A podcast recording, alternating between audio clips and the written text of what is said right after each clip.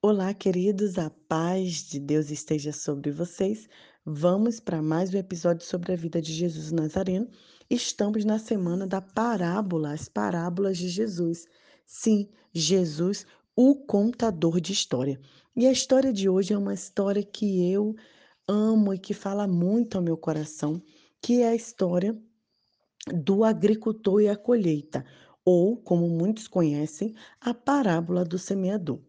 Em resumo, essa parábola que se encontra em Mateus 13 diz que um agricultor saiu a caminhar e ele tinha quatro sementes.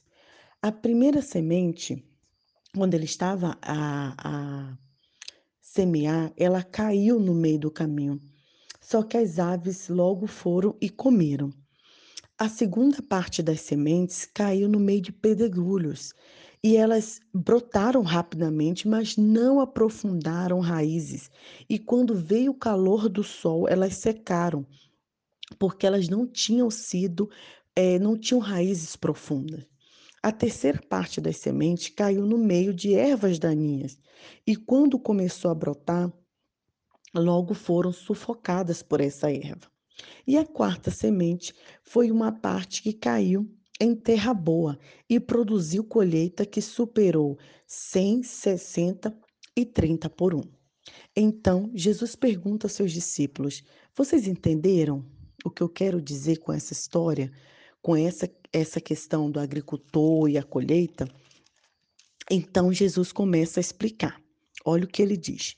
Reflitam sobre a história do agricultor e as sementes.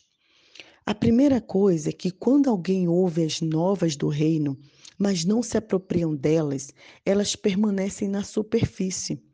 Então vem o maligno e as arranca do coração do ouvinte. Essa semente é que o agricultor espalhou pela estrada.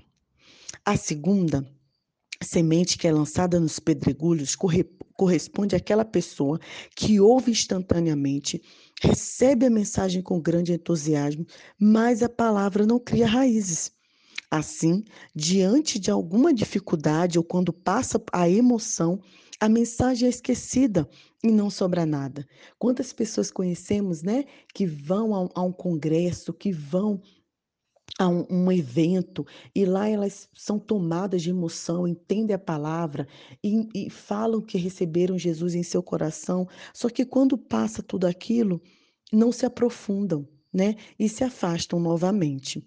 E a terceira semente, aquela que é jogada nas ervas da minha, é as pessoas que elas ouvem a mensagem do reino, mas é vencida pela preocupação, pela ilusão de manter, de ter que ganhar mais, trabalho, faculdade, dar conta de filho, de trabalhos domésticos. E o que, que acontece?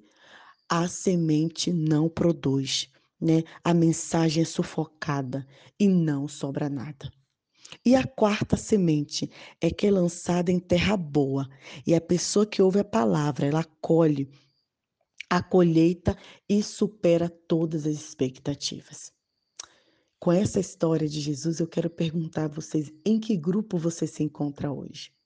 Né? Será que você a semente caiu no meio do caminho? Até ouviu uma vez a palavra de Deus, mas logo esqueceu? Será que você é a semente que está nos pedregulhos, que você está tentando criar raiz, mas quando vem as dificuldades, quando vem os problemas, quando vem a tempestade, você não consegue se firmar em Deus?